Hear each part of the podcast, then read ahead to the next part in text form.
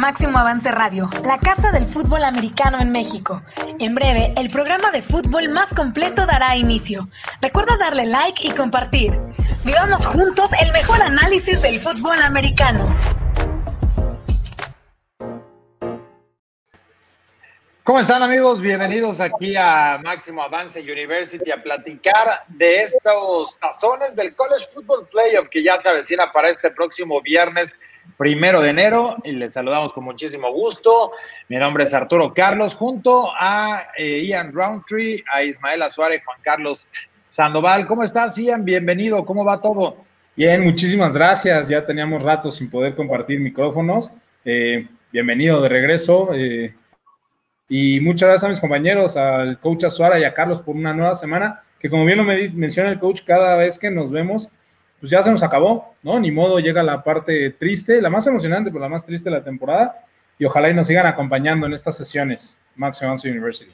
De acuerdo. Eh, Coach Azuara, ¿cómo han estado los tazones? Han estado buenos, pero a mí el que me llenó el ojo y me encantó el, juego de Liberty contra, contra este, eh, Coastal Carolina, la verdad que muy divertido. Eh, eh, sí, digo, eh, salvando sus, sus, eh, sus, diferencias y excepciones, para mí fue un campeonato nacional de universidades, de universidades chicas. La verdad que me encantó. Y, bueno, pues es la, la, fiesta de los tazones. el día de ayer también muy bueno, muy buen juego de Oklahoma State.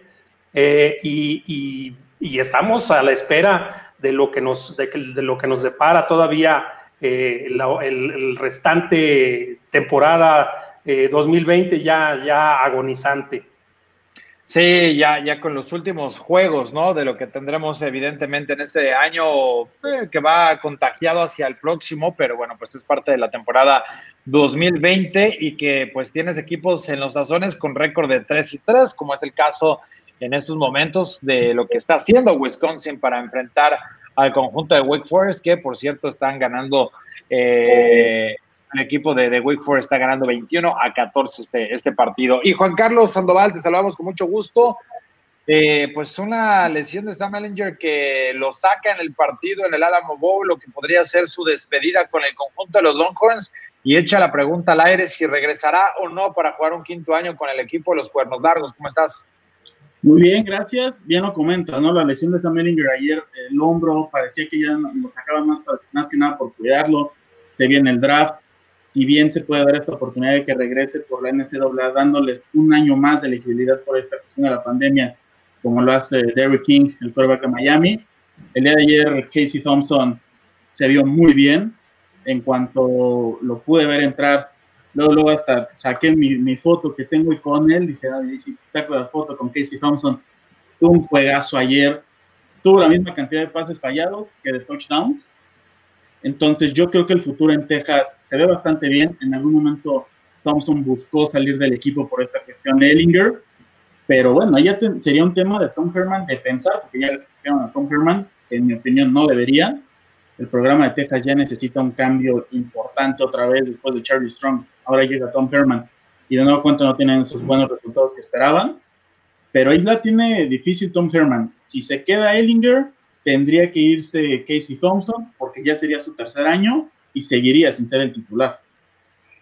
De acuerdo, y que bueno, eh, ya seguramente podemos tocarlo rápidamente, vamos a estar hablando eh, de los juegos de este viernes, que vamos a tener programa eh, previo, durante y post juegos de lo que estará sucediendo en estos dos eh, partidos, ¿no? Que al final el College Football Playoff, pues es lo que llama poderosamente la atención en este inicio de la temporada de tazones del 2021, ¿no? Los juegos que realmente ya podemos hablar que valen la pena. Arrancan precisamente hoy, ya hoy tenemos mucha actividad en esa parte con los eh, tazones, pues podríamos decir que, que, se llaman reflectores, ¿no? Eh, Ian, que, que, muchos de ellos, eh, tú lo has dicho, ya no le, le, generan interés a varios equipos, pero eventualmente pues son de los, de los eh, tazones famosos que incluso pues pueden dar un poco más de dinero para los involucrados, así que eso creo que le abre la puerta para que muchos puedan estar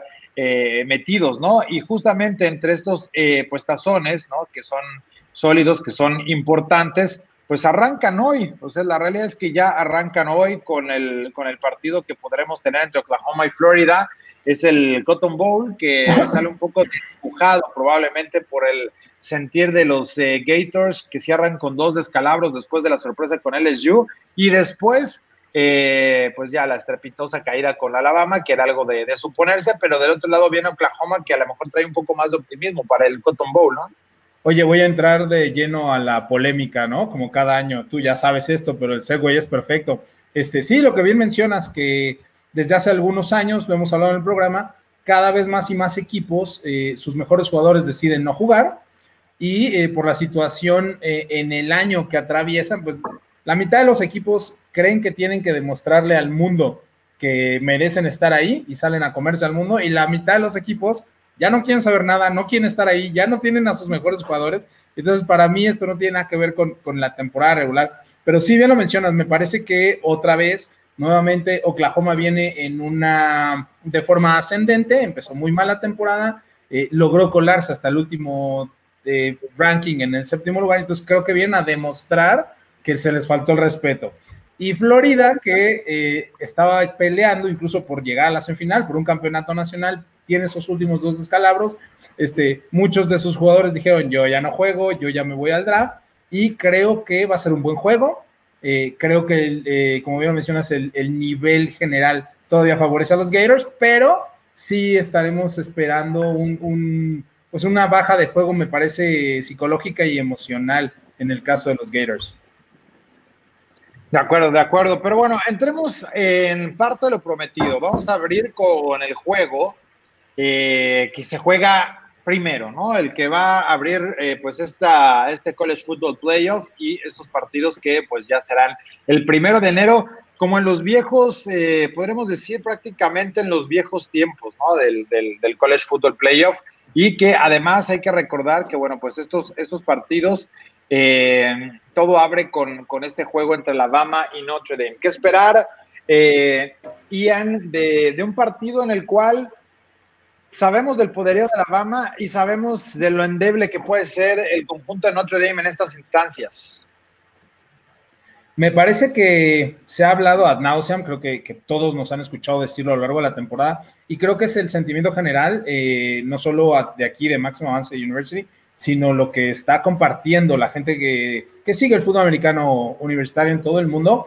Y eh, me parece que ahora sí la historia es correcta y fidedigna. Creo que Notre Dame, Notre Dame o el equipo que estuviera en cuarto lugar, esto no es de forma personal, no tiene absolutamente nada que hacer con nosotros tres, mucho menos contra Alabama.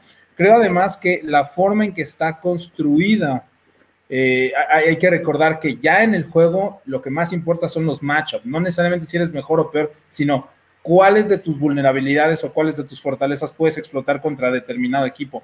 Y específicamente me parece que Notre Dame no tiene a los atletas en la defensiva que tienen los otros tres equipos, lo hemos, lo hemos mencionado muchas veces a lo largo del año, y es precisamente la ofensiva de Alabama una de las mejores en la historia, lo que le dará no solo el triunfo, sino podría hacer que las cosas nuevamente se vean muy disparejas.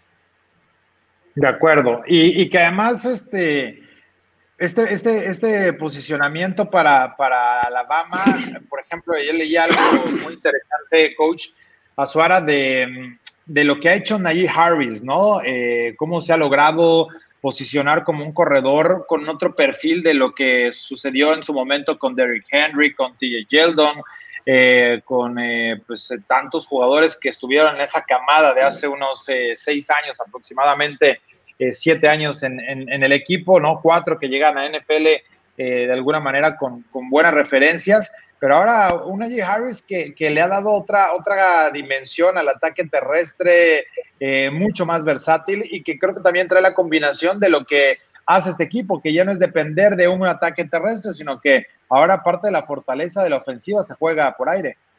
Sí, sí, definitivamente tú hablabas de, y bien, de la defensiva de Alabama, que es una tradición, pero ahora la impresionante ofensiva de este año, eh, en todos sus juegos, eh, solamente una vez ha quedado abajo de los 40 puntos en la temporada y fue el primer juego, todos los demás han sido arriba de los 40 puntos. Y Nayé Harris, por supuesto, viene a traer aire fresco al ataque terrestre de estos eh, Crimson Tide, pero también, Arturo, amigos, yo pienso que Nayel Harris está muy arropado con el resto de la ofensiva, o sea, forma parte de, un engranaje casi perfecto, yo, yo me atrevería a decir el, engranaje ofensivo más poderoso que, que, se ha visto en esta temporada. Y que Nayé Harris es una pieza fundamental y viene a darle el balance terrestre a un, a un eh, juego por aire que es impresionante, que es apabullante contra eh, cualquier defensiva, pues eh, pon la defensiva que quieras, pon a Georgia, en su momento era la mejor defensiva y, y cuando se enfrentó a, a Alabama las destrozaron, les pasaron por encima, entonces creo que, insisto, Nayé Harris está muy, muy arropado por toda la, ofensiva que tiene alrededor y sin embargo tiene la gran calidad y yo creo que eh, ya lo hemos comentado aquí en el programa, eh, pues quizás sea el único corredor de primera ronda que se elija en este draft 2021. Sí, porque ah, la, realidad es que el año pasado, después de que pues estuvo jugando bastante bien, ¿no? Tuvo eh, pues una, una, buena campaña con, con, el equipo Alabama. Decía no puede lanzar, bueno, no puede cachar, no puede bloquear, le buscaban muchos peros y eventualmente creo que después de lo que ha, tenido esta, esta temporada, eh, ha quedado claro, ¿no? Que pueden hacer cosas importantes y no nada más él, o sea, eso creo que se refleja ahora con esta eh, pues designación con Devonta Smith, que se convierte en el primer eh, receptor, ¿no? Para que pueda ser jugador del año por parte de la prensa asociada. Juan Carlos, un hombre que, es temible por cualquier defensiva, porque es, es, también ese jugador versátil que, seguramente va a tener un impacto inmediato en la NFL, eh, regresando patadas como receptor, un jugador que le queman los pies para, para salir corriendo. Y aparte es lo, irónico de Alabama, ¿no? Uno pensaría que Alabama es siempre correr. Uno pensaría que su fortaleza es esa línea ofensiva impresionante de tamaño y todo. El equipo de Alabama manda seis All-American este año, cinco a la ofensiva. Mac Jones, Najee Harris, Devonta Smith, Alex Leatherwood, Landon Dickinson, y también mandan uno a la defensiva, que es el corner, este, Patrick Surtain.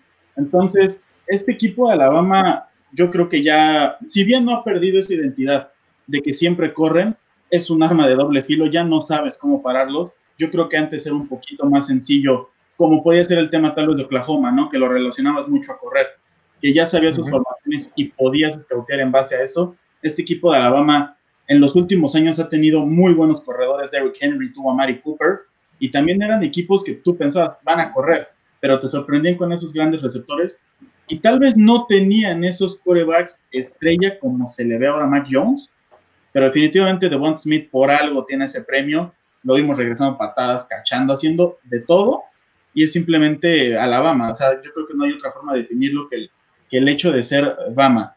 A mí algo que me llama mucho la atención era un comercial que sale ahí en la televisión de cómo te dicen que son los cuatro equipos, que a pesar de ser un año en el que todos estuvimos juntos, ellos siguen separados pero yo aún así creo que nadie tiene comparación a Alabama y Clemson y sobre todo a Alabama. Es un equipo que tiene muchísima tradición, que es un equipo que año con año te va a dar 5 o 6 All Americans, un equipo que cada año en el draft tiene alrededor de 8 jugadores en primera, segunda ronda. es un equipo que es muy difícil de que lo puedas parar y más con estas estrellas en su último año como el caso de Najee y de Devonta. Sí, y, a ver, yo, yo, yo evidentemente digo, estamos hablando de Alabama como el equipo a vencer, pero quiero que cada uno de ustedes tres me dé un argumento por el cual Notre Dame va a ganar y va a dejar en el camino al conjunto de Alabama. Así es, así es, Ian. Ok. Algo, algo tiene que hacer, porque si no, entonces, ¿para qué van al estadio? Ok, ok, ok. O sea, si te vas a reír, si te vas a burlar de un equipo como el Fighting Irish, entonces que no vaya al estadio, ¿estás de acuerdo? Eh, no sé si les permitan esa opción, ¿eh? Pueden profitear, pueden profitear y, es más, en lugar de, tener que estar viajando, ¿no? Eh, los vuelos están caros, hay muchos contagios en los aeropuertos, mejor que ya se queden en casa.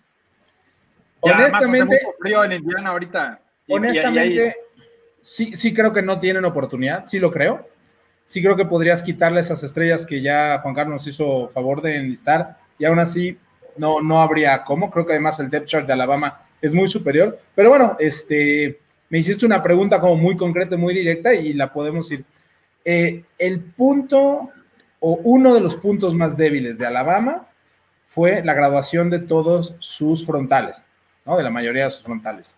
Y el punto más importante de Notre Dame es su línea ofensiva, donde año tras año sacan draftees de primera ronda, de segunda ronda, tienen varios All Pros en la NFL. Entonces, me parece que si Notre Dame quiere tener la oportunidad de ganar, técnicamente hablando, tiene que controlar el balón, corriendo, corriendo cerca del 60, 65% del juego, porque una vez que pones el balón en el aire se acortan las posesiones aunque anotes y creo que lo que tiene que hacer es controlar el balón, controlar el reloj y correr eh, con Karen Williams detrás de esa línea que tiene a un futuro primera ronda, a Liam Eichenberg, y que, eh, y que Tommy podría ser, eh, Rhys Tommy también puede ser considerado un, un, prospecto relativamente alto. Entonces, ese sería el único camino que yo veo para que Notre Dame pueda dar la sorpresa, por así decirlo. Ismael, ¿qué necesita Notre Dame para ganar este juego? Eh, eh, necesita algo que no tiene.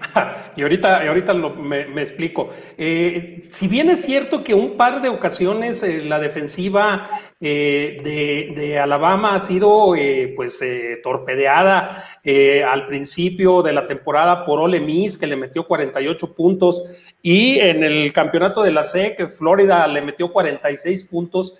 la diferencia de estas ofensivas, de este par de ofensivas que sí han hecho daño eh, a, la, ofensiva, sobre todo secundaria de Alabama. Eh, desafortunadamente para Notre Dame no tiene el poderío por aire para poder ofender a esta, a esta eh, ofensiva, defensiva de Alabama. sabemos que la fuerza, como bien decía Ian, la fuerza de, la ofensiva de Notre Dame es, es la carrera. deberá, deberá tener control del balón, no prestarle el balón a la ofensiva explosiva de Alabama, porque eh, Alabama les, va a notar fácilmente, eso lo sabemos. Eh, entonces tendría, tendría que ser una ofensiva de control de balón sostenida durante los cuatro cuartos, eh, permitirle el menos tiempo posible de posesión a Alabama y no cometer ningún error, ni a la ofensiva ni a la defensiva, para tener un poco de esperanza de eh, plantarle cara a este equipo que, eh, como bien decía Ian al principio, el, que le hubieran puesto en el número 4, el que le hubieran puesto, eh, el super favorito iba a ser Alabama. Entonces, yo he visto a, los aficionados más recalcitrantes de, los, de los irlandeses peleadores aquí en México, este, están muy calladitos, se les fue el internet, no, no tienen ni la menor esperanza de que su equipo pueda hacer algo. Entonces, eh, pues complicado, complicado para, para Notre Dame y siento yo que es el juego del morbo. No, no estamos aquí discutiendo quién va a ganar, sino por cuántos va a ganar Arturo. Es interesante porque de hecho, o de este tipo de cosas es como se construyen los grandes mitos, ¿no? Los grandes historias que se convierten en leyendas dentro del fútbol americano, compartidos así que la gente ve como víctimas y terminan dando pues, esas sorpresas que, que, llegan a ser históricas. Juan Carlos, ¿qué, es, ¿cuál debe ser la esperanza o en dónde la eh, focalizas tú para que puedan ganar el conjunto del Fighting Irish? Yo ahí sí coincido con lo que dice Ian. Yo creo que tienen que controlar el balón, hacer un juego perfecto, sin errores. Tienen que estar corriendo, controlando el balón. Yo creo que todavía dependen muchísimo de lo que hagan Ian Book, pero pues también tienen en su línea ofensiva uno al American. Tienen Aaron Banks, y tuvieron un corredor muy bueno en Kareem Williams, que en 11 partidos tuvo 1098 yardas. Entonces, yo creo que es eso, controlar el juego. Si bien Alabama, yo creo que de todas formas se va a llevar el partido, nunca hay que olvidar lo que hizo Ohio State cuando entró en número 4 en el primer eh, comité, en el primer ranking, y le ganó precisamente a Alabama, un Ohio State, un Ohio State que también se le cuestionaba mucho, cuarto coreback, tercer coreback, Ezekiel Elliott. Entonces, Notre Dame, yo creo que lo que necesita hacer es controlar el balón, tener un juego perfecto, no anotar rápido, para no darle el tiempo en el campo a este monstruo de tres cabezas que es Mac Jones, Devonta y Najee. Necesitan controlarlo, no anotar rápido y yo creo que esa es la única forma en la que lo pueden hacer porque la defensiva de Notre Dame no le veo con qué pudiera detener a la, ofensiva de Alabama. Todo está en el control de, juego que puedan tener a la ofensiva. Ah, de, alguna manera, eh, eh, considero que para que puedas generar un offset de este tamaño necesita pasar todo lo malo de un lado y todo lo bueno del otro, ¿no? Es la suma eh, multifactorial para que esto realmente pueda tener ese desenlace que quisiera el equipo de Notre Dame. Y que además, pues tampoco te garantiza nada hacia un posible campeonato, porque bueno, pues no todos los días es Navidad. Y, bajo ese esquema, creo que eh, la parte de las entregas de balón, el, caos que se pueda generar, no en la primera mitad. Yo coincido un poco con lo que dice eh, Ian, pero no le podría alcanzar, evidentemente, ¿no? Yo creo que si la primera mitad corres bien, tienes el balón, eh, consigues los puntos necesarios para estar en la pelea y que la catástrofe tiene que suceder en la segunda mitad, por no decir el último cuarto, para que realmente puedas tú tomar el control del partido y ganar y desatar una sorpresa que pues evidentemente sería de lo más grande que, se ha visto en los últimos años, porque es un equipo que está favorito por casi tres anotaciones. Entonces, y que además ha sido la constante para Alabama en los juegos más importantes de la campaña. O sea, con el juego con, el equipo de, Florida, eh, con el juego con Auburn, ¿no? Con el juego de LSU, con el juego de diferentes eh, rivales que pues les ha tocado enfrentar y que de alguna manera eh, pues fueron controlando como el mismo de Georgia, el mismo de Texas A&M, o sea, todos sus partidos los controlaron relativamente fáciles y eso creo que pues es un punto clave para, para la conversación. Entonces, cuando tienes todo ese tipo de circunstancias, ¿no? En contra, eh, creo que la, la, parte fortuita tiene que aparecer y hacia el final del partido controlando lo, en, la menor, en la mayor medida de lo posible a tu rival para que Notre Dame pueda hacer algo en, esa parte, pero sí es un, juego muy complicado, muy, muy complicado, pero ¿qué está pasando, Ian, para que haya esa disparidad cuando en teoría, digo, y lo entendemos que es por la parte del reclutamiento, pero ¿qué está pasando en la NCAA cuando en teoría el tener ya un playoff, cuando tener eh, esta transición y evolución del fútbol americano para que sea un poco más competitivo, pues no nos llevara a esto, ¿no? A ver la diferencia mayor entre rivales y el, eh, se tendría que estrechar precisamente la competencia, ¿no? Fíjate que qué bueno que lo sacas a colación porque me han llegado muchísimas preguntas al respecto a través de, de Twitter, de las redes sociales esta semana sobre lo mismo. Muchos fanáticos que, seguidores, fieles seguidores y gente conocedora del fútbol americano colegial, que no voy a decir que se queja, pero que hace mención eh, constante acerca de oye, pero es que esto se está volviendo aburrido, ¿no? Alabama siempre gana, o Clemson siempre gana, o Ohio State. Eh, debería de hacer algo eh, con las reglas la NCAA para que esto no sucediera. Y mi punto de vista es, eh, esto siempre ha sucedido. Lo que pasa es que es cíclico. Hace algunos años USC era invencible. Y antes de eso, Oklahoma era invencible. Y antes fue Nebraska y los Seminoles durante dos décadas. Y es cíclico. Va a llegar y Alabama y... Army hace muchos años y, o sea es cíclico. Va a llegar el momento en donde Nick Saban ya no vaya a coachar o, o empiece clutas va a empezar a, pasar que en algunas otras conferencias realmente se empieza a invertir. El Big Ten era el reír de todo Estados Unidos hace cinco años y todos los programas empezaron a contratar a los coaches más caros de la nación. Hoy me atrevo a decir que sin lugar a dudas el Big Ten es la conferencia más importante del de, Power Five, solo detrás de la SEC. Entonces es cíclico, no se desesperen. Entiendo que llevamos pues estos últimos años de un dominio abrumador de Alabama, pero, pero, pero simplemente cíclico. Siempre ha pasado, va a seguir sucediendo. En este momento son estos tres equipos y créanme que con esta construcción que se ha hecho del playoff, al menos das la oportunidad, como estamos mencionando, de que quizás por ahí Notre Dame pueda dar una, sorpresa. Quizás Clemson pueda dar una sorpresa y ganar un campeonato nacional sobre Alabama, como ya lo vimos. Quizá eso puede suceder, pero antes, antes era por votación. Y si bien nos iba con el BCS, era un juego entre los mejores equipos con muchísimo tiempo de descanso antes, donde obviamente el 90% del tiempo iba a ganar el equipo con mejor reclutas, más preparado, con menos lesiones. Entonces, yo creo que esto es lo mejor que hemos logrado hacer hasta ahora y se me hace un, gran cambio positivo en relación a lo que tradicionalmente ha sido el college football.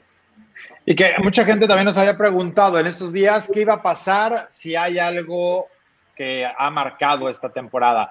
Y, yo tengo dos preguntas. Bueno, una la, contesto ahora eh, en cuanto a qué pasaría si hay casos de un brote ¿no? de, COVID en alguno de los equipos o en dos equipos que intervenga para que no se juegue alguna de las semifinales. Evidentemente hay un caso de contingencia.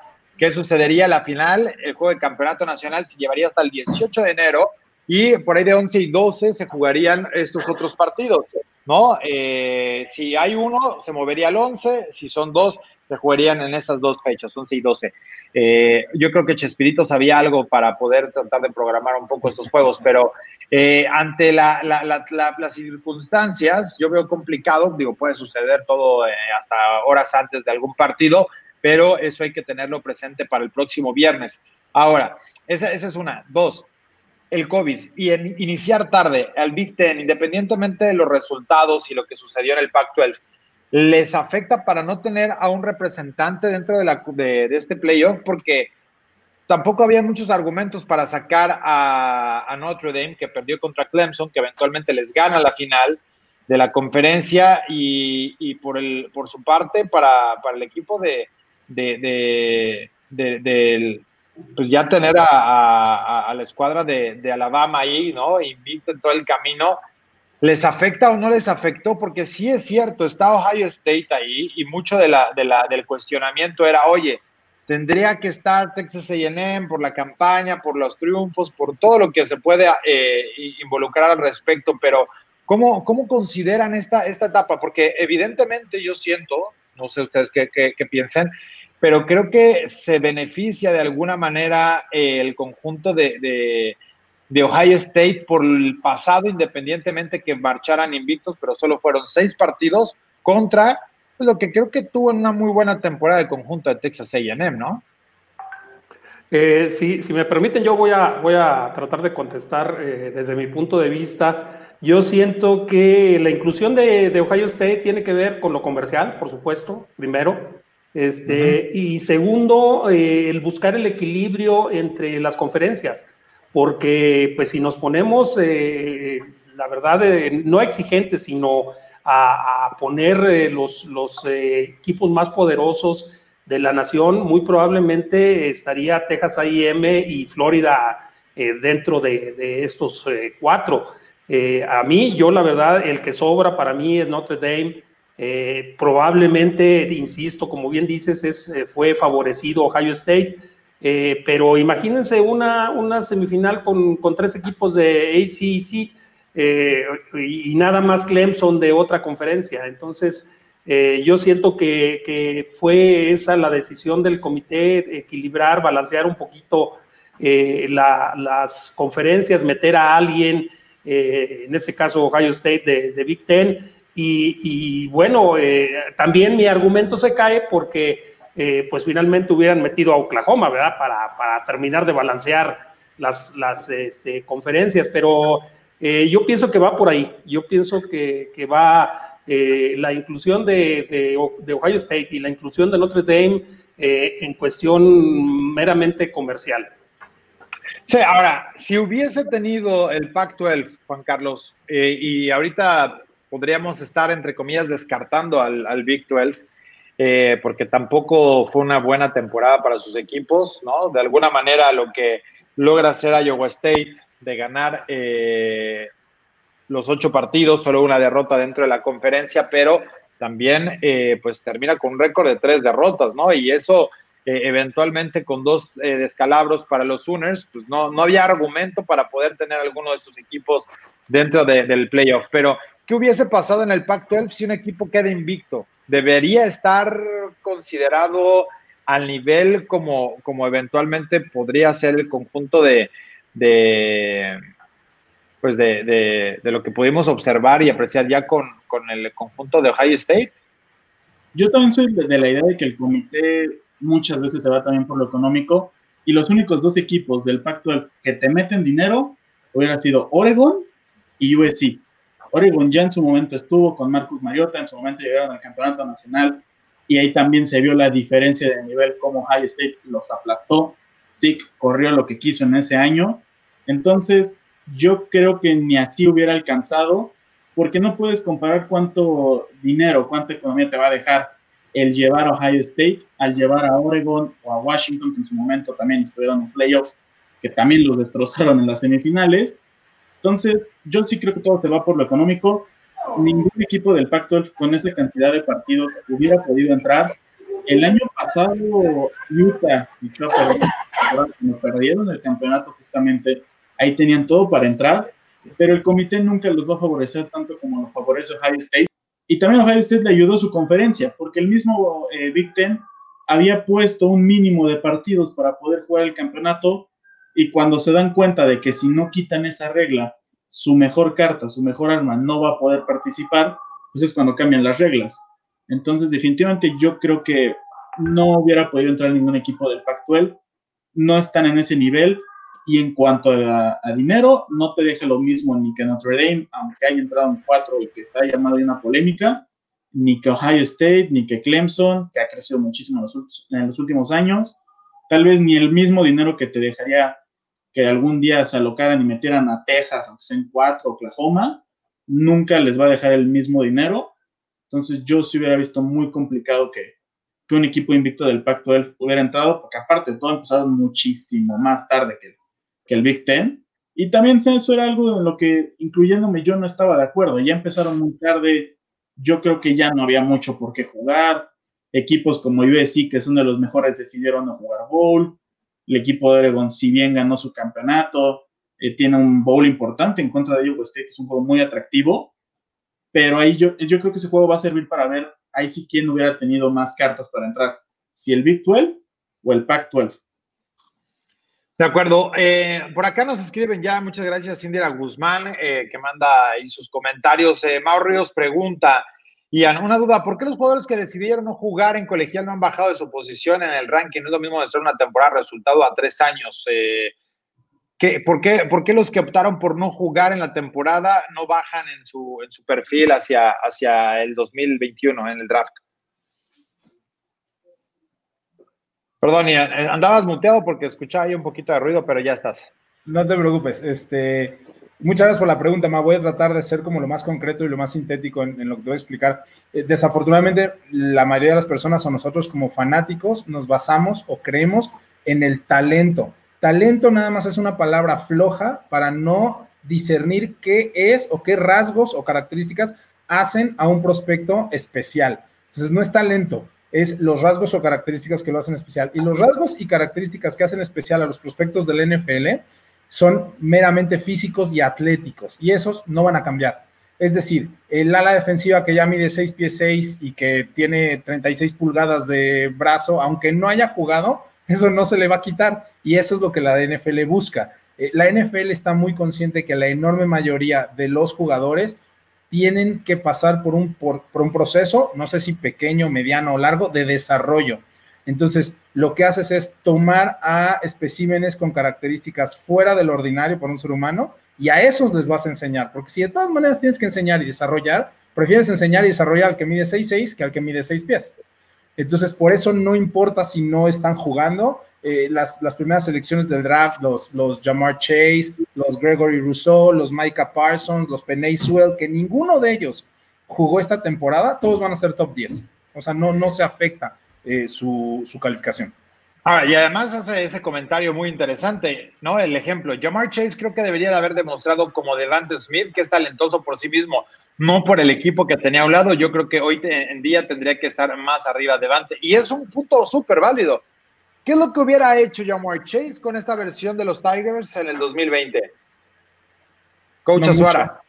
Eh, no mucho, no mucho, definitivamente. Eh, la verdad que también, eh, digo, aparte del talento, aparte de las características físicas que ya menciona Ian, también depende de la, de la generación que te toque tocar, que te toque jugar.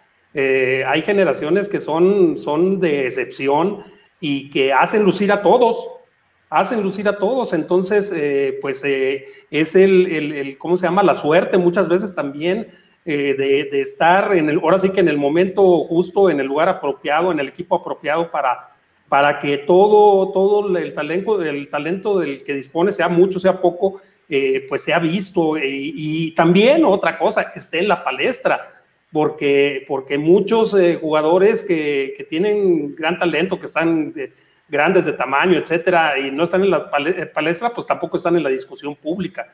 Eh, yo, yo aquí tengo una duda y se la pregunto a Ian, aprovechando que tengo el micrófono. ¿Qué tanto le puede afectar a Justin Fields en su, en su, en su draft o en su elegibilidad el tener un, un mal juego?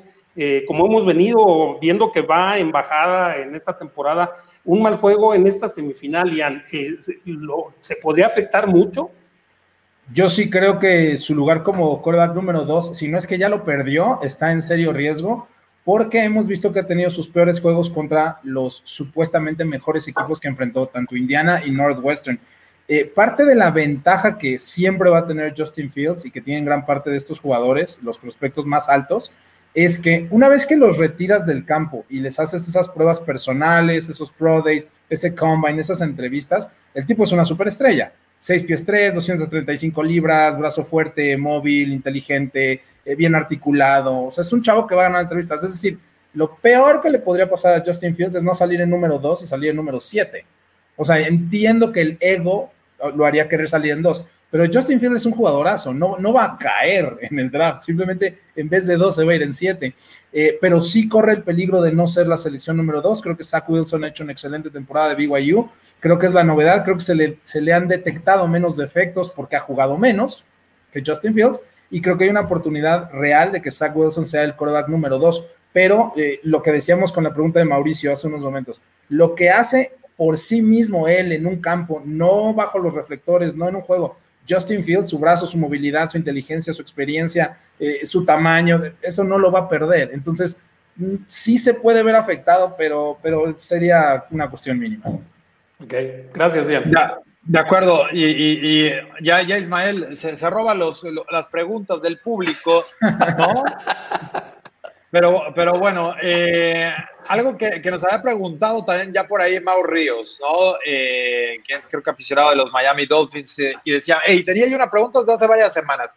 ¿Qué va a pasar con el pick 3 de los Dolphins hoy que eh, lo tienen en su poder proveniente de los Texans y gracias a que los Bengals le ganaron precisamente al equipo de Houston?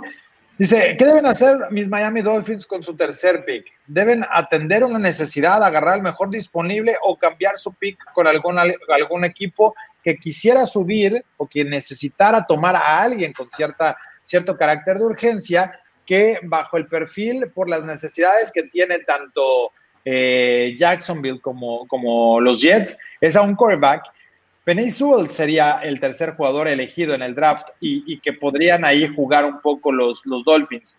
¿Cómo, ¿Cómo, evalúas esta posibilidad para que tomen a un jugador o, qué es lo que tendrían que hacer aquí eh, el equipo de, los Dolphins?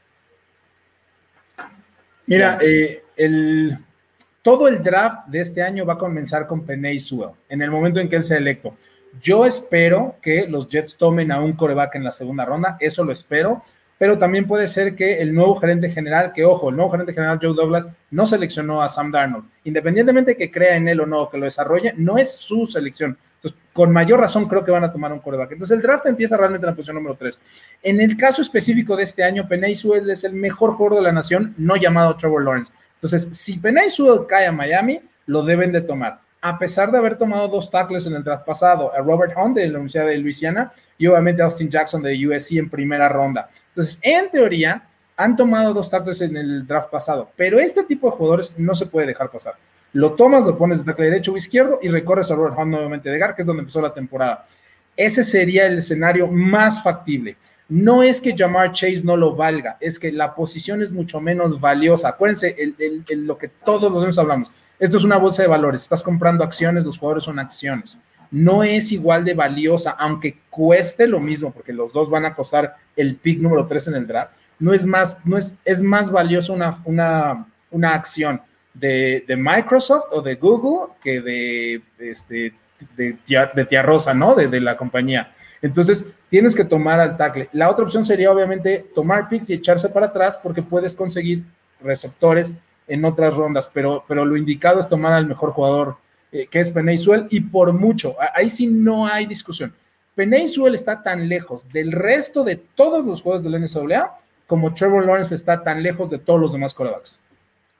Sí, sí, evidentemente hablas de valor, pero ¿dónde está Trevor Lawrence y dónde está Penny Sewell en sus posiciones, en una, en una calificación en la, en la posición de cada uno? Pongámosle un grado del 0 al 100. Ok. A cada eh, uno. Los dos están en 100, los dos son fuera de lo normal. si no estuvieran los quarterbacks, Penny Sewell sería el uno. ¿Por años? ¿Por décadas? Sí, sí, sí, sí, desde luego. O sea, Sewell es el mejor, para, para, que la gente lo pueda entender un poco más práctico, Sewell es el mejor tackle que hemos visto en los últimos 10, 15 años. Quizás, el Sewell es el mejor eh, que hemos visto desde Joe Thomas en Wisconsin. Y ojo, obviamente Joe Thomas jugó 12 años, 13 al final, este, y es un Siempre salón de la fama, y es un salón de la fama. Entonces, todo esto es prospecto. Es decir, el día de hoy, Penny Sewell jugando en Oregon ¿Es del talento similar o mejor que Joe Thomas? Sí.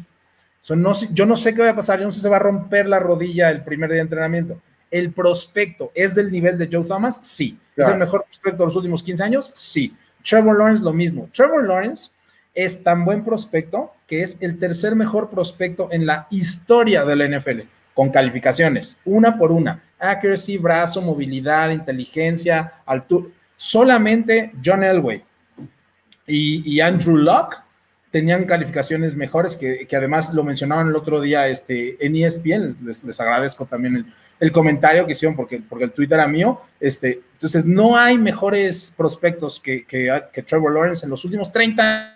Penay Sewell no hay en los últimos 15 años. O sea, el prospecto, el producto hoy, Penay Sewell, es igual de bueno que Joe Thomas. Entonces, ese es el nivel que tienen en relación a los demás jugadores.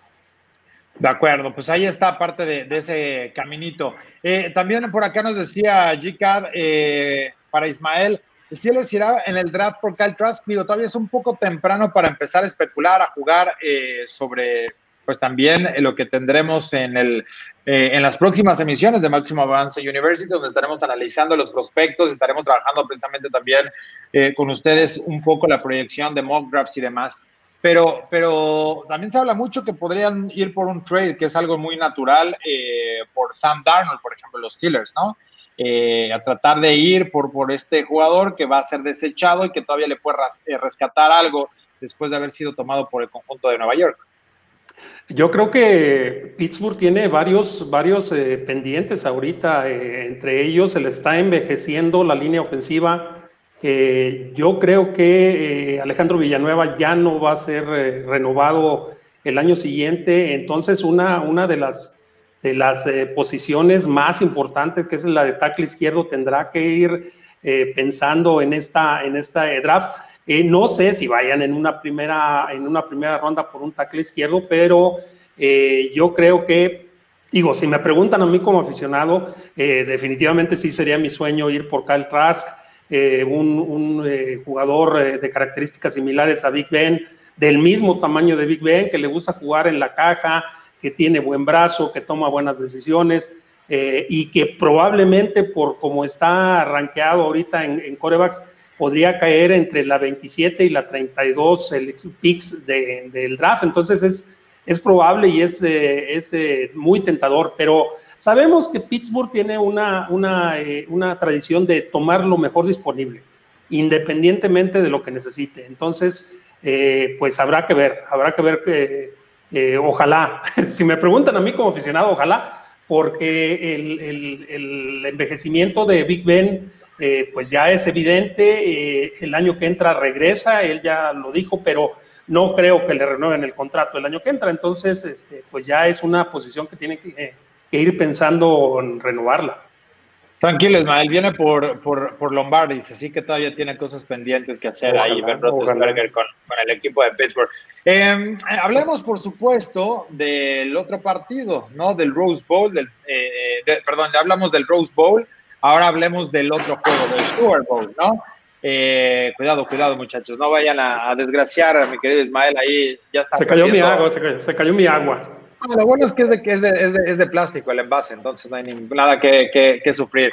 Pero, Carlos, a ver, eh, ¿qué, te entusiasma de este partido? ¿Qué es lo que consideran ustedes tres y les doy así la palabra a Carlos, Ian, Ismael, de este partido entre Ohio State, Ohio State y, el equipo de Clemson. A mí lo que me entusiasma es ver la revancha, la revancha del año pasado, la forma en la que acabó ese juego con Justin Fields lanzando esa intercepción al final, cuando se podía dar ese comeback. A mí eso es lo que me entusiasma de este juego. Yo creo que es el más parejo, si no que hayamos visto en la era de, de, playoff, yo creo que es uno de los más atractivos por eso que se ha dado, ¿no? Ver a Trevor Lawrence, ver Justin Fields, ya lo comentaban, lo que podía haber sido la primera y segunda selección como hace seis años lo fue Mariota contra Winston. En esta ocasión ves a Lawrence contra Fields. Es lo que me, entusiasma muchísimo de ver en este partido y sobre todo ver a Trevor Lawrence. Para mí, uno de mis sueños hubiera sido ver a Trevor Lawrence en Clemson. Ya se va, lo vamos a ver en la NFL, pero bueno, verlo jugar en vivo, ¿no? en el estadio en, en Valley. Pero al final de cuentas, se va Trevor Lawrence, un jugador que a mí desde su primer año a mí me, me llama muchísimo la atención desde cómo sentó a Kelly Bryant, que se hablaba que era una copia de Deshaun Watson. Se va Deshaun Watson entre Kelly Bryant, está un par de años, pierde de una manera una semifinal, lo humilla y ahora llega, bueno, llegó Trevor Lawrence, para mí un jugador fuera de serie, lo hemos dicho todos los programas, para mí Trevor Lawrence no hay alguien mejor. Y Justin Fields, un coreback de otro estilo. Trevor Lawrence es un coreback que está en la bolsa y que si necesitas que corra, lo va a hacer, como lo hizo contra Notre Dame, inclusive anotándoles en una carrera larga. Pero Justin Fields para mí también es un buen coreback. Ya lo decía ella, no sé si ya para segundo pick, por lo que hizo después a Wilson y demás. Pero este es el duelo que a mí me llama muchísimo la atención. Ver ese Trevor Lawrence en contra de Justin Fields, como en su momento fue el Mariota Winston. No, no te preocupes, no cambia mucho cuando los ves en la tele que lo que los ves en la vida real. Al contrario, es mejor verlos en, la revisión del tape. ¿No? Por ahí, Ian.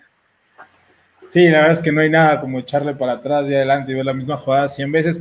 Fíjense que a mí lo que me, lo que me emociona mucho es no solo eh, lo parejos que están estos dos equipos en relación al, otro juego y en relación a los otros dos equipos a la de Notre sino el hecho de que han perdido tanto talento en estos últimos drafts, ambos equipos, que si bien sabemos que reclutan de jugadores 5 y 4 estrellas para aventar para arriba, no han sido sus mejores años. O sea, es un año donde ambos equipos han bajado un poquito a la realidad, eh, más allá de la derrota que tuvo Clemson eh, contra Notre Dame en temporada regular, pero simple y sencillamente sus equipos no han sido tan sólidos como otros años.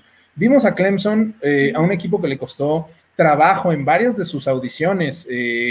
No empezaba tan fuerte como en otros años, ¿no? Estos juegos contra, contra Boston College y contra Illinois en aquella ocasión, cuando lo vimos. Entonces, creo que podemos ver un juego mucho más cerrado de lo que hemos avanzado, porque la ausencia de estos jugadores de primera y segunda ronda que, que acaban de salir hace que quizás estos chavos que están jugando hoy como titulares no estén tan desarrollados o tan listos como los hemos visto en otros años, específicamente en las defensas. Las defensas que tanto Clemson como Ohio State presentan el día de hoy eh, pueden llegar a ser tan exitosas como las del año pasado y antepasado, pero el día de hoy no lo son. Y eso se presta a que tanto Trevor Lawrence como Justin Fields puedan manejar un poquito o tener mejores días que lo que vimos el año pasado.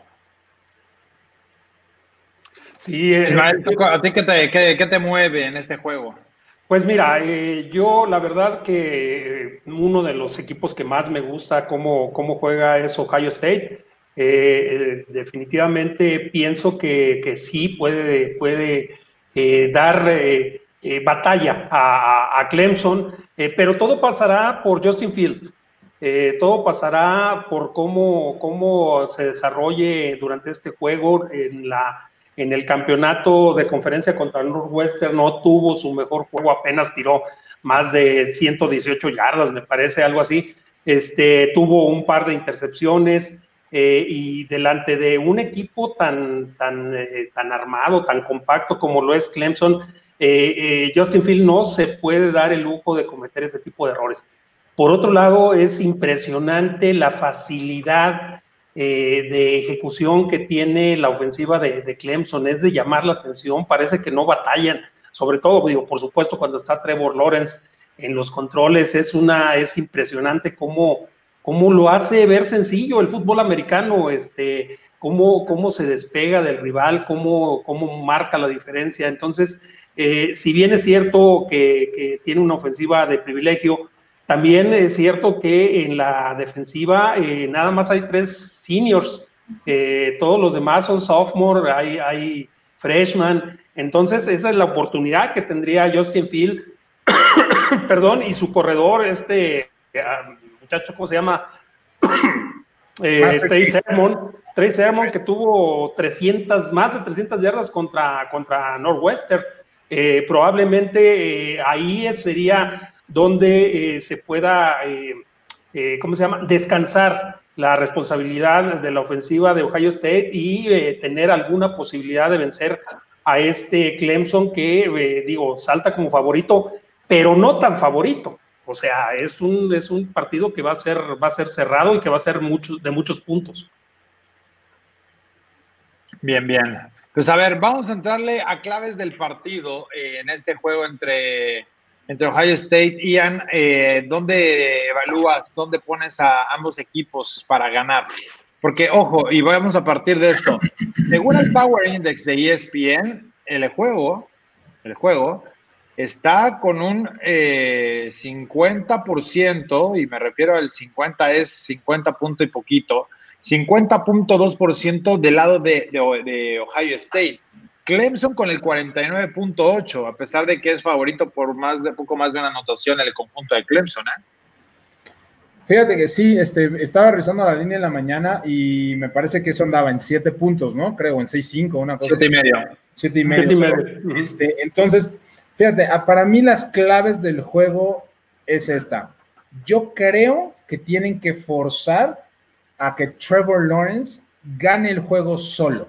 Los receptores de Clemson sí se ven espectaculares y, cada año tienen jugadores de, nivel NFL, pero como le decíamos, no son los mismos receptores que han tenido en otros años. Eh, en estos momentos creo que su, prospecto más importante es Amari Rogers, el, hijo de, de, T. Martin, ¿no? aquel, eh, aquel de, de, los Steelers y de, los Tennessee Volunteers.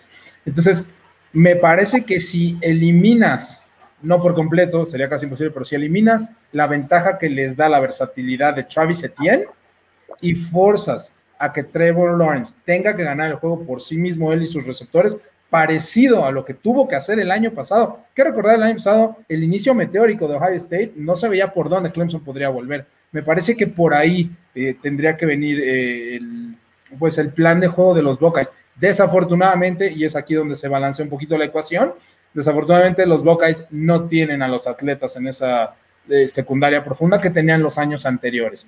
Uh, sí está ahí Sean Wade, que además no ha tenido como el mejor año, pero aún así se va a colar al final de la primera ronda, principios de la segunda. Pero fuera de eso, ya lo mencionó el coach, jugadores también con mucha inexperiencia, jóvenes, que les ha costado un poquito de trabajo, no han sido tan dominantes como otros años, pero creo que eh, lejos de decir vamos a eh, vamos a tratar de presionar más a Lawrence. Obviamente lo tienen que hacer es, yo creo que tienen que eliminar a Etienne y poner toda la ofensiva en las manos de Lawrence y de los receptores. Bien, bien. Eh, tú, eh, Juan Carlos, ¿cuál es el panorama que ves en el partido entre las claves del juego? Yo creo que el partido se lo va a llevar el equipo que tenga la defensa que al final logre cerrarse.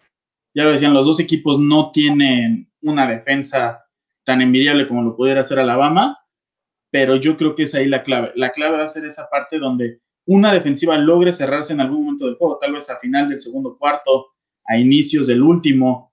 Yo creo que el fútbol americano es el único deporte donde importa quién tenga el balón en la segunda mitad al inicio. No hay otro deporte en la que importe tanto y son ese tipo de cosas las que van a tener que aprovechar. Travis Etienne, un corredor que le cayó de maravilla al equipo de, de Clemson que regresara para su último año porque yo creo que hubiera salido bien evaluado el año pasado en el draft, bueno, en este draft que pasó, pero sí, le ayudó muchísimo. Tienen que hacer de ambos lados, que los corebacks ganen los partidos, porque Justin Fields, además de su movilidad, no se le ha visto bien, no se le ha visto con ese nivel que se le esperaba para este año que él llamó de revancha y que él fue de los jugadores que desde que el Big Ten anunció que no iban a jugar, él fue de los que estuvo moviendo, tuiteando, haciendo todo en redes sociales con el hashtag de, We Want to Play, que hasta Donald Trump en su momento llegó a compartir, yo creo que es lo que le va, le puede abrir la puerta a cualquiera de los dos equipos. la defensiva que se logre cerrar y que el juego lo tengan que ganar por aire, incluyendo a Fields. Si bien tiene un buen brazo, mucho de su poder es también por todo lo que corre. Pues sí, sí, yo también eh, considero lo mismo que, mis compañeros. Eh, la, clave va a ser eh, parar o tratar de detener la, la ofensiva terrestre, pero pues digo, decirlo es algo, pero hacerlo pues es otra cosa, porque las defensivas no están pasando su mejor momento y yo pienso que sí va a haber muchos puntos. pero, pero digo, puestos a, puestos a elegir y hablando objetivamente yo, yo pienso que la balanza se puede inclinar a favor de Clemson simplemente por lo conjuntado que está Trevor Lawrence con sus, con sus receptores. No son los mismos receptores de, años pasados, pero sin embargo eh, la ofensiva sigue teniendo el mismo sello y eh, va a enfrentar a una defensiva de Ohio State que no es, no es tan poderosa. Y por el otro lado, eh, pues basar todo el juego terrestre eh, y estoy pensando también en Justin Field, eh, no, no solo en, los, en el cuerpo de corredores eh, de, Ohio State, que son bastante buenos, pues Trey Sermon y, Master Tiggy tercero, este, pero insisto, yo creo que esa puede ser la clave, el, juego terrestre de Ohio State, desarrollarlo durante el partido, tratar de desarrollarlo y, y también eh, ser contundente en zona roja, porque, porque los puntos que perdones, eh, este Clemson sin duda te los va a notar. Sí, para allá, para allá tiene que ir el, juego y evidentemente pues sí es parte de todo el, proceso, el camino que puede enfrentarse en este Sugar Bowl.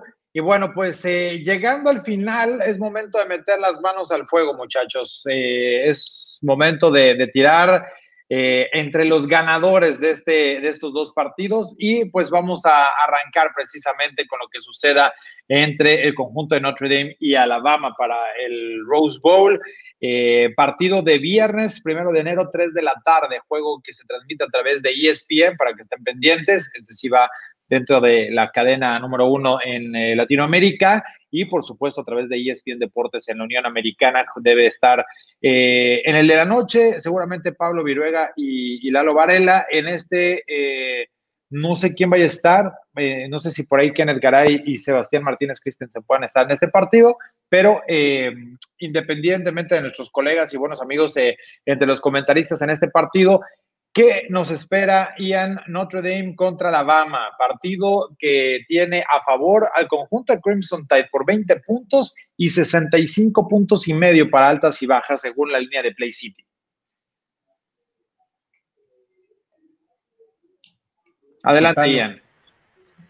Que van a ser bajas, Arturo. No creo que lleguen a esa cantidad de puntos. Me parece además que ah, Notre no va a poder seguir anotando eh, al ritmo que lo haga Alabama, independientemente de la diferencia en el marcador. Entonces voy con bajas y también creo que Alabama es uno de esos equipos que sí efectivamente empieza a cambiar jugadores. No es un equipo que cierre con el coreback titular, con los corredores titulares, una vez que los juegos estén decididos. Así que me parece que aunque pueda llegar a sacar esos 20 puntos de diferencia, al final la diferencia va a ser menor porque eh, tendrá que seguir luchando. Entonces yo me inclino por Alabama me inclino por una diferencia de 14 puntos y me inclino por las bajas. Muy bien. Eh, Ismael, ¿cuál es tu pronóstico para este partido?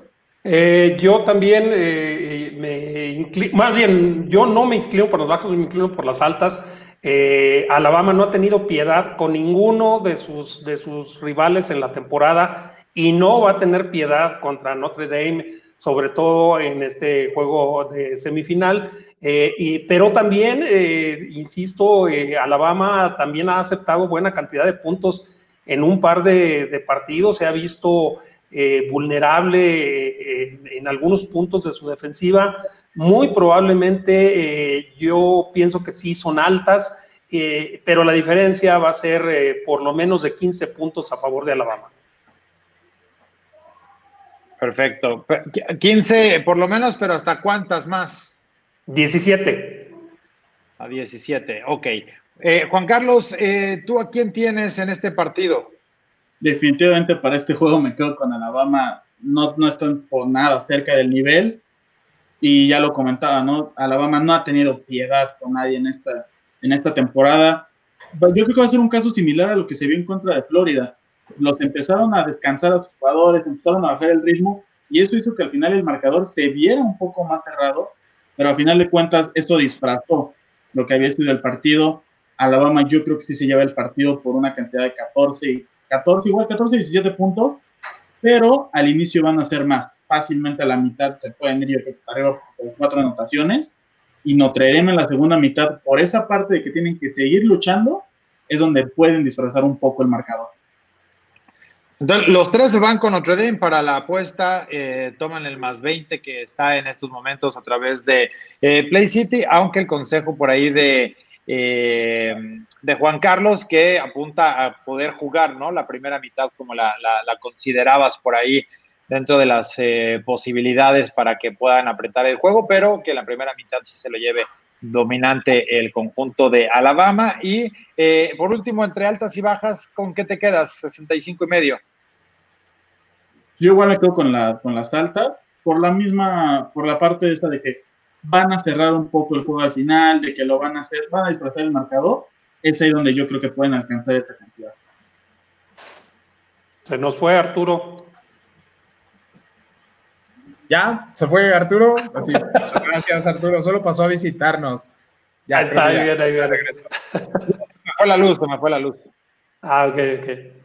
Me fue la luz. Pero ahí están entonces los picks para este partido y nos queda, por supuesto, el otro compromiso, el que será a las 7 de la noche entre Clemson y Ohio State este viernes, eh, viernes primero de enero, en este tradicional primero de enero para que podamos tener tazones y no esperar al sábado eh, los Buckeyes lucen como víctimas, siete puntos y medio está a la línea a favor del conjunto de los Clemson Tigers y 66.5 los puntos entre ambos equipos. Curiosamente coincide la línea, bueno, por un punto de diferencia de 65 y medio a 66 y medio el que hay en estos dos juegos. Así que el espectáculo en teoría tiene que estar garantizado, pero en este juego mucho más apretado para Ohio State y Clemson. Eh, ¿Cómo los ves, Ian? Pues ahora sí me parece difícil la línea. Me parece que van a ser altas. Creo que lo que decimos, antes, eh, ambas defensivas no han tenido su mejor año. Entonces creo que van a sobrepasar la línea que nos dan. Eh, voy con Clemson por imponerse, pero Híjole, yo le daría seis puntos nada más. Siete me parece un poco amplio. Creo que el juego va a estar más cerrado al final. El, Son siete y medio. O sea, un touchdown de, ventaja no es. Más de un touchdown, exactamente. Bueno, touchdown como eso. Pero sí, este, entonces yo me iría con Ohio State. Yo no creo que Clemson cubra el siete y medio eh, y las altas. Y, eh, perdón, eh, Ismael, ¿cuál es el, el, pronóstico que tú tienes para, para este partido entre el conjunto de de Clemson y, Ohio State. Eh, yo también me voy por las altas. Sabemos eh, del poderío ofensivo de ambas escuadras eh, y también las debilidades defensivas de, los dos. me voy por las altas, pero yo sí pienso que Clemson es en este momento más mejor equipo, no más equipo, sino mejor equipo. y yo estaría por una diferencia de ocho puntos a favor de Clemson. Muy bien. Y eh, Juan Carlos, ¿cuál es tu, propuesta para, este partido? Me quedo con Clemson para este juego. Sí creo que van a alcanzar las altas por estos problemas defensivos que han tenido ambos equipos. Tanto Trevor Lawrence como Justin Fields se pueden dar un festín a la ofensiva por estas eh, deficiencias que tienen. Pero me quedo con Clemson con un juego similar al del año pasado. Me quedo con ellos por cuatro puntos y que al final la defensiva pueda responder como se ve el año pasado. Yo creo que para Justin Fields va a ser mucho y yo creo, pienso que le puede afectar esa parte de la revancha que él llamó este año su año de revancha. Siento que le puede afectar y que al final le va a costar, pero me quedo con, con Clemson por cuatro puntos. Ahí está, dos se quedan con el equipo de High State, uno con Clemson, partido apretado, siete puntos y medio marca la tendencia, si pueden comprar ese medio punto, sería de gran ayuda para al menos tratar de estar eh, alcanzando ese, empate y si no, bueno, pues eh, tratar de, tomarlo ya eh, sobre el esperar, ¿no? La tendencia que no se ha movido, no se ha movido, abrió siete puntos y medio o desde el menos del, 28 de, diciembre ha estado, se ha mantenido en este en ese rango y bueno, pues está, está apretado porque ya lo decíamos, cómo están eh, las posibilidades para que se cargue así con Clemson 50 y medio, 49 y medio con el conjunto de Ohio State y pues bueno, dentro de las tendencias y posibilidades que bueno, ya estaremos platicando. A ver si el viernes puede estar con nosotros Juan Pablo Faril y hablar un poquito realmente ya cómo se están acomodando el mercado de apuestas, estas tendencias de, de y posibilidades, las dos cosas, ¿no? Tanto las probabilidades matemáticas como también las tendencias de apuesta de con quién está yendo la gente para que ustedes tengan el último consejo este viernes previo a que tengamos el partido, así que estaremos eh, con ustedes platicando a lo largo del día el viernes, que bueno, pues es un día especial, viernes primero de enero. Hay mucha gente que dice, oye, no abren los bancos, nadie trabaja. Es el día de la gran fiesta del fútbol americano colegial en la NCAA. Así nosotros sí trabajamos. Nosotros sí trabajamos, nos espera un día desde las 11 de la mañana para poder estar muy pendientes y rápidamente hablar de un tazón que venga que les dé, no sé si gusto verlo, pero que, al menos les llame la atención, eh, muchachos, con qué tazón se quedan de lo que nos queda en esta y digo, ya estaba, ahora platicamos rápido de, de qué está pasando en el juego entre Wisconsin y Wake Forest, Wisconsin ya ganando 35-21, 35 puntos, ¿eh? Escucharon bien 35 puntos para que puedan dominar este partido, pero ahí está caminando el conjunto de Wisconsin. ¿Y eh, qué tazón les queda que les agrada? Obviamente, obviamente de forma este, muy egoísta, pero el de Army, Army contra West Virginia en el Liberty Bell. Um, soy fanático de ver jugar a las, a las Fuerzas Armadas y a, la Naval y a, la Air Force y entonces me parece que no tienen mucho reconocimiento o no tiene un gran alcance eh, muchas veces la ofensiva que estas escuadras corren, altamente efectiva, siempre con equipos ganadores, siempre con equipos en bowls, eh, realmente rankeados dentro de sus últimos 20, 25 lugares año tras año. Así que Army contra West Virginia. Muy bien. Ismael, ¿cuál es el, tazón que te, que te queda a ti que quieres ver? No, por supuesto, eh, se, van a enfrentar eh, el, eh, mi equipo favorito del 2020, Iowa State. Iowa State contra Oregon. Contra mi equipo favorito de, muchos años, que es Oregon. Entonces, ese Fiesta Bowl ya me lo estoy saboreando. No tengo favorito porque los dos me gustan, así es que el que gane voy a estar contento. Que sea un, buen partido. Tú, Juan Carlos, ¿cuál es el partido que la gente crees que deba de seguir? Pues a mí de entrada me cancelaron el de TCU Arkansas. El TCU te lo cancelaron, ya se acabó la temporada de mis Horror Frogs. el juego de hoy en la noche, el de Oklahoma, Florida, puede ser un juego atractivo. Oklahoma, para mí, mis dos conferencias favoritas son el Big 12 y la SEC por la, el gran fútbol que se juega, sobre todo en la SEC. El equipo de Florida con jugadores muy buenos, Kyle Pitts no va a jugar, pero yo creo que siempre es bueno ver a Kyle Trask en su último juego como un Gator y el equipo de Oklahoma que regresa a lo que ya llamaron su segundo hogar, porque ya han ganado ahí infinidad de campeonatos del Big 12 y ahora van por un, buen bowl. El Cotton, yo creo que es un muy buen partido y es de los más atractivos de estos New Year's Six, junto al de Iowa State Oregon. De acuerdo. A, mí me, me, agrada la posibilidad de ver a los Bearcats contra Georgia. En años anteriores habíamos visto a Central Florida con buenos triunfos y ya tirando la toalla los equipos de la SEC. Eh, yo siento que este año eh, Georgia va a buscar ganar este juego, independientemente de todas las condiciones que traen atrás. Eh, creo que es una buena oportunidad para ver el poderío de este equipo de Cincinnati, del cual se habló mucho en la temporada y que hicieron una muy buena campaña definitivamente en este 2020. Así que hay buenos tazones, hay buenos partidos que, podrán eh, ustedes seguir. pues prácticamente todos eh, están disponibles a través de las plataformas digitales de ESPN, en ESPN Play. Y si no, échenle un ojo constantemente a ESPN Play. Ya los tazones que quedan programados están pues prácticamente en horarios salteados. Algunos por ahí el el primero de enero para que bueno, puedan eh, coincidir por algunas de las cadenas de la Unión Americana, pero en general, pues ese es parte del, panorama en lo que queda dentro del calendario. Así que, pues ahí está la, invitación. Gracias a toda la gente que estuvo acá con nosotros siguiendo este eh, programa de Máximo Avance University. Y el viernes tendremos desde temprano, estaremos ahí. Eh, previendo un poco lo que suceda en los playoffs, ya con los últimos apuntes, un poco de, las noticias, ¿no? Para que ustedes entren a, seguir a los jugadores que tienen que estar, eh, pues, eh, disfrutando y, por supuesto, con el ojo puesto allí con la mira puesta para que puedan eh, darle el seguimiento también hacia lo que pueden mostrar un poco hacia la NFL, pero pues aquí estaremos y, gracias eh, Juan Carlos por, por, estar por acá con nosotros y, feliz año. No, gracias a ustedes por, por, permitirme estar aquí ya en este año. Feliz año a todos los que nos siguen y pues ya disfrutar de, de los mejores partidos de, del college football de New Year's Six. Así es. Eh, Ismael, un fuerte abrazo para este fin de año y, todo el éxito para el 2021 que sabemos que ya traes bien puesto hasta con todo y, y esferas, ya pusiste en casa.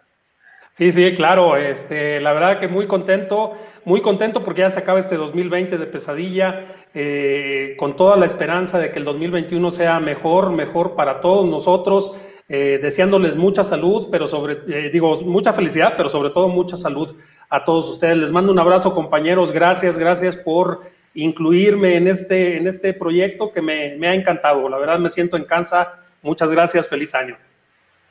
Hombre, gracias a, ti, eh, por supuesto, Juan Carlos, y también Ian, ya una séptima, octava temporada, ya no sé cuántas que, llevamos de octava. Octava.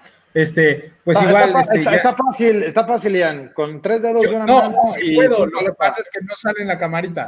Pero ah, este, yo pensé que no sabías ya cuántos tenías que contar y por eso lo estabas buscando. A pesar, de ser abogado hasta el 8, sí, sí, todavía puedo contar. No, pues este, nosotros ya habíamos eh, hecho un, eh, ciertos comentarios en el programa previo a la Navidad. Nuevamente, muchísimas gracias a Juan Carlos. Muchas gracias, coach, por apoyarnos tanto esta temporada que ha sido eh, un tanto difícil para todos en todos los ámbitos. Desde luego, Arturo, no tenías o no habías tenido la oportunidad de estar con nosotros. Te agradecemos mucho nuevamente la oportunidad este, de estar en máximo avance en la Casa del Fútbol Americano. Eh, muy contentos, como bien dices, ya terminando la temporada 8 de, de este programa. Ya tenemos 8 años haciendo el programa, así que muchísimas gracias a todos. Y lo más importante, muchísimas gracias a todas esas personas que se toman el tiempo que en mi caso, eh, en mi opinión personal, es lo más importante que un ser humano tiene, ¿no? Este, que se tomen el tiempo de estar aquí con nosotros y de vernos y mandarnos dudas y comentarios y saludos. Así que muchísimas gracias, gracias a Grecia, gracias Arturo, gracias Juan Carlos, gracias coach y, feliz año a todos. Oye, ya que lo mencionas, entonces respóndele a Mau Ríos. Eh, dice, ¿funciona la dupla coreback y receptor de colegial a NFL pensando que se encuentre Devante Smith? O también podría ser el caso de que Joe Burrow tenga pues ya Jamar Chase eh, con el conjunto de los Bengals. Así rapidísimo la respuesta, sí, sí, claro que ayuda porque la velocidad que, cada, que tienes con cada uno de tus receptores y la manera de hacer los cortes, una vez que te acostumbras a ellos en colegial, se transfiere al profesional, sí, sí ayuda. O sea, es un timing que ya traes ganado. Ahora, obviamente la ofensiva que van a correr es diferente y entonces las rutas y las lecturas son diferentes pero en esa curva de, acoplamiento y de aprendizaje, ¿ayuda ya a haber jugado antes con un receptor? Sí, desde luego. Perfecto, pues ahí está todo este panorama con las opciones de lo que ustedes podrán ya disfrutar entre los tazones y demás. Gracias por descargar el podcast. Gracias también eh, a la gente que se suscribe a través de nuestra cuenta de YouTube de Máximo Avance, que activa las campanitas para que le lleguen las notificaciones de todos los programas donde estamos al aire y, por supuesto, de acompañarnos a lo largo de este 2020 eh, también con el fútbol americano colegial. Bien, el, arrancamos el año con todo este viernes con varias emisiones y que bueno, pues estará, eh, estaremos teniendo un pequeño crossover con los diferentes programas que ustedes ya también conocen dentro de Máximo Avance para que nos puedan acompañar y estar hablando de la tazoniza. Y bueno, pues recuerden, está disponible a través de ESPN. Me había quedado con la duda eh, si el juego... Eh, para eh, que, transmite, ¿no? O que le tocaría transmitir en nuestro país y que pues eh, es la única cadena que transmite partidos adicionales en, esa, en ese sentido del, del Sun Bowl que se jugaba el 30-31 de, diciembre. ¿Sigue o, ya también se canceló? Porque entre todas las situaciones que se cancelaron en este año, me sentí peor que como la pandemia, ahí sí pegó durísimo. Eh, hasta el momento, según yo, ya se canceló. Era el sí, no, el Tony, ahora es el Tony the Tiger. Eh, eh, Era el de Missouri, sí. Con toda la garra. Así que sí, se canceló. pero, 18 pero sí toma, Sí, de acuerdo, pero sí toma tazón CBS, eh, eh, que sería para Claro Sports también, que es el de Ball State contra San José State. Es el día de mañana, jueves, a la una de la tarde, el Armed Forces Bowl, el Lockheed Martin Armed Forces Bowl, que los nombres de los tazones cada vez son más interesantes. Así que, es más, hoy conocí una nueva mayonesa, la voy a probar a ver si está buena o no. esa, empresa, esa empresa, Lockheed Martin, del, del Armed Forces Bowl, es eh, la principal contractora a nivel mundial de armas. Por eso se llama el Armed Forces Bowl. Ah, pues con todo lo que les pagan, pues lo menos es patrocinar el tazón, es así como de, bueno, ya con el contrato. ¿Cuántos millones de dólares necesitan? Échaselos. Es más, dales el triple, por favor, y de una vez y se acaba la discusión. Pero bueno, eso es por qué existen tantos tazones, porque hay demasiado dinero de por medio atrás de todo ello. Nosotros nos vamos, gracias a Grecia Barrios, que estuvo en la producción de este programa, Ismael Azuara, de Juan Carlos Sandoval, de Ian Roundtree. Mi nombre es Arturo Carlos. Muchas gracias. Hasta la próxima.